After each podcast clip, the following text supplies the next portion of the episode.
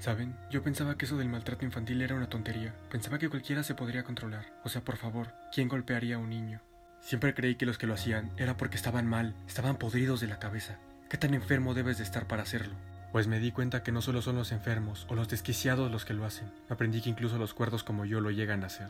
Muchos dicen que es una enfermedad, un trastorno, pero yo no lo creo. Esto le puede pasar a cualquiera. Nadie está exento, puedes estar tranquilo, pero cualquier cosa te empieza a irritar y ¡pum!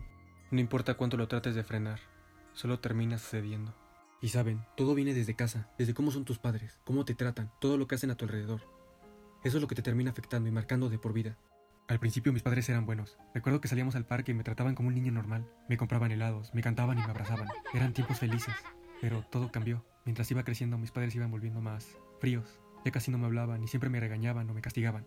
Fue cuando cumplí siete años cuando empezaron a golpearme.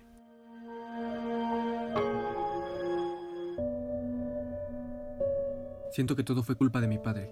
Ay, mi padre. Siempre pensé que era un imbécil. Nunca lo logré comprender. Aunque lo admiraba, era un hombre exitoso y respetado que sabía cómo hacer negocios y conseguir lo que quería. Recuerdo una vez que estaba tranquilo en mi cuarto, tendría como unos 12 años, cuando de repente escucho que mi padre me habla alterado. Quería que fuera rápido, lo cual hice para que no se enojara y para ver qué pasaba. Cuando llegué a la sala, estaba viendo un comercial de una máquina para generar músculo. Recuerdo que me dijo que anotara rápido el número que aparecía para poder pedir una. Busqué lo más rápido que pude, pero no podía encontrar nada. Él se empezó a desesperar y me dijo que apurara. Gracias a Dios logré encontrar una hoja y un lápiz antes de que se enojara más. Lamentablemente cuando empezó a dictarme no alcancé a escuchar un número, y obviamente quedó incompleto. Cuando me lo iba a repetir el comercial acabó y el número se perdió. Esto hizo que se molestara aún más. Después de eso él me dio una patada en el pecho haciendo que saliera volando hasta el otro lado de la sala, para después aventarme el control a la cara y escupirme, llamándome inútil y bueno para nada, que solo era una desgracia para él. Antes de eso nunca me había llamado así. En serio, me afectó. También recuerdo una vez que llegué a mi casa de la secundaria. Ese día me había peleado con otro niño, me habían mandado un reporte y un citatorio para mi padre.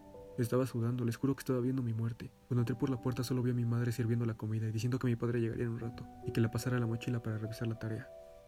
Recuerdo haberle rogado con los ojos llorosos y de rodillas que no le dijera nada que fuera ella en vez de él, pero ella en vez de decirme que no solo me ilusionó, me dijo que no le diría nada y que me tranquilizara. Por un momento fui inmensamente feliz. Pero después de que llegó mi padre, fui a saludarlo normalmente pensando que mi madre había cumplido su promesa, cuando de repente lo vi con el reporte en sus manos y con su mirada de odio y muerte.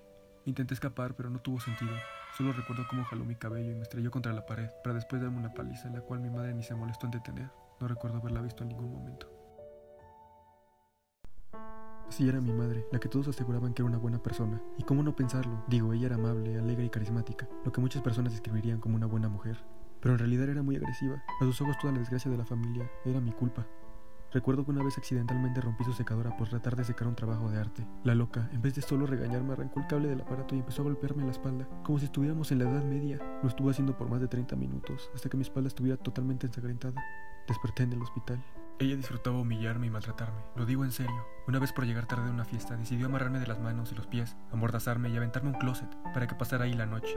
Recuerdo no haber podido dormir nada, solo pensaba en lo mucho que la odié después de eso. Me sacó a las doce y media del mediodía. Estuve más de 12 horas en un maldito armario.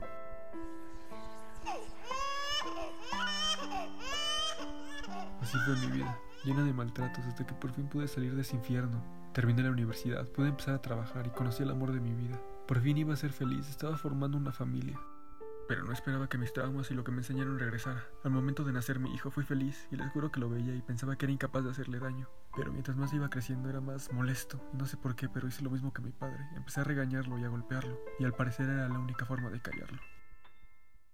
Hasta que él rompió accidentalmente el televisor. Les juro que sentí una rabia incontrolable. No quería hacerlo, pero no pude controlar. Solo recuerdo estar golpeándolo en el piso sin piedad mientras mi mujer intentaba detenerme. Cuando recuperé el control, ya me había alejado de mi hijo. No sabía qué hacer, no quería que terminara así. Entonces solo salí a sentarme en la calle. Al cabo de un rato vi llegar a la ambulancia y a la policía. No me resistí, no quería hacerlo. Solo podía pensar en lo que mis padres me habían convertido. Me convirtieron en un monstruo y quiero pagar por lo que hice. Así que admite la culpa. ¿Está confesando? Sí, así es. Me cansé de esconderme. Ese es mi testimonio, su señoría. Me declaro culpable.